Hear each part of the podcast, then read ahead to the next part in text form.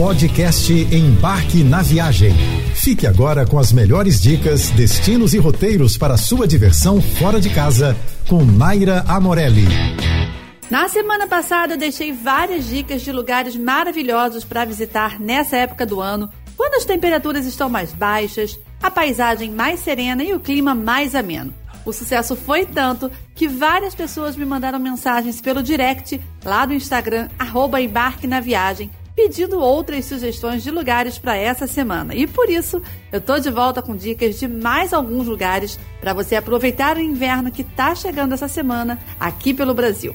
Quem quer curtir o inverno em uma cidade com boa infraestrutura, sem pagar muito, deve considerar uma viagem a Santo Antônio do Pinhal, na Serra da Mantiqueira. A cidade é uma alternativa mais barata em relação à badalada vizinha Campos do Jordão e tem atraído cada vez mais visitantes que não querem gastar demais para desfrutar da estação mais fria do ano.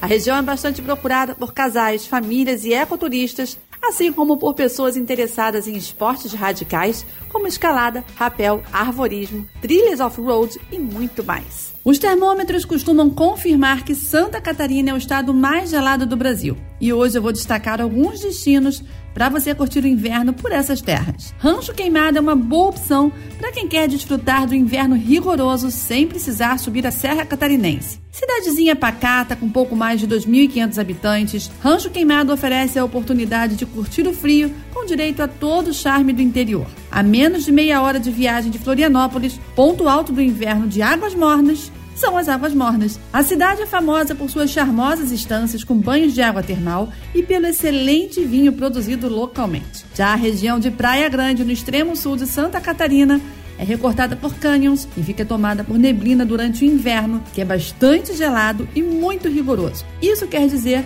que os ecoturistas e os amantes do turismo de aventura têm excelentes alternativas de atividades turísticas na região, além de contar com uma boa infraestrutura hoteleira.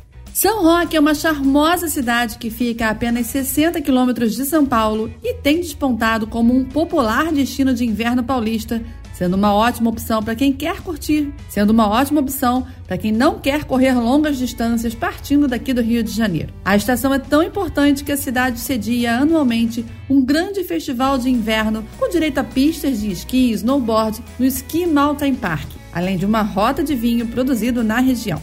Já a cidade de Cunha fica em uma localização privilegiada entre as Serras do Mar, da Mantiqueira e da Bocaina, na divisa de São Paulo com o Rio de Janeiro. A região é riquíssima em belezas naturais que ganham um charme todo especial no inverno. Por lá, o visitante encontra inúmeras opções de trilhas, cachoeiras e passeios temáticos, assim como muitas alternativas de lazer e cultura, como o Festival de Inverno local, sempre com muito vinho e, claro, pinhão. Além disso, Cunha é conhecida como a cidade da cerâmica e fica marcada pelo inconfundível aroma de lavanda que vem dos amplos campos da flor abertos à visitação na região. As temperaturas despencam no inverno de Penedo, fazendo com que turistas e moradores se questionem quando vai nevar no interior do Rio. Pois é, minha gente, já nevou por lá antes, em 1985, e nunca se sabe quando o fenômeno vai se repetir, não é? Porém, muito se engana quem pensa que os visitantes e moradores da cidade ficam frustrados com o frio. O turismo bomba durante a estação mais gelada do ano e a moda verão dá lugar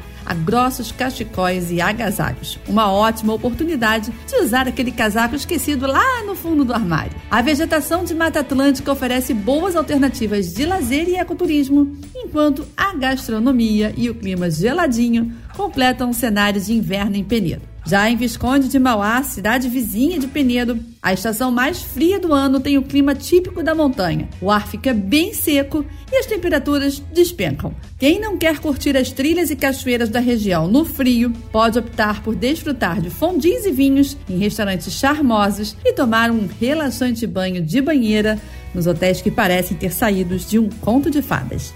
Capital nacional da erva mate, a cidade de Ilópolis é uma boa opção de turismo de inverno a apenas 200 quilômetros de Porto Alegre. Mais de 60% do território da cidade é coberto por mata nativa, tornando Ilópolis a cidade mais verde do Rio Grande do Sul, com excelentes alternativas de ecoturismo e turismo de aventura. E um pouco mais próximo de Porto Alegre, a apenas 80 quilômetros, a cidade de Nova Hartz tem pouco mais de 20 mil habitantes e todo o charme que se pode esperar de uma cidade do interior, incluindo um badalado inverno. Região de forte herança rural, a cidade resgata durante o inverno as antigas tradições coloniais e alemães com a festa da agricultura familiar Colone. Mas claro que a famosíssima região do Vale dos Vinhedos, que reúne Bento Gonçalves, Garibaldi e Monte Belo do Sul, que oferecem várias rotas turísticas, não poderia ficar de fora dessa lista. Também conhecida como a Toscana brasileira, essa é uma região ideal para os amantes de vinho que querem passar dias de muito aconchego e frio, já que as temperaturas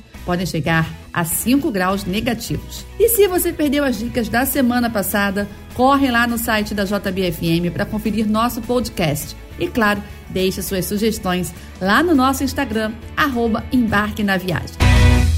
Você ouviu o podcast Embarque na Viagem.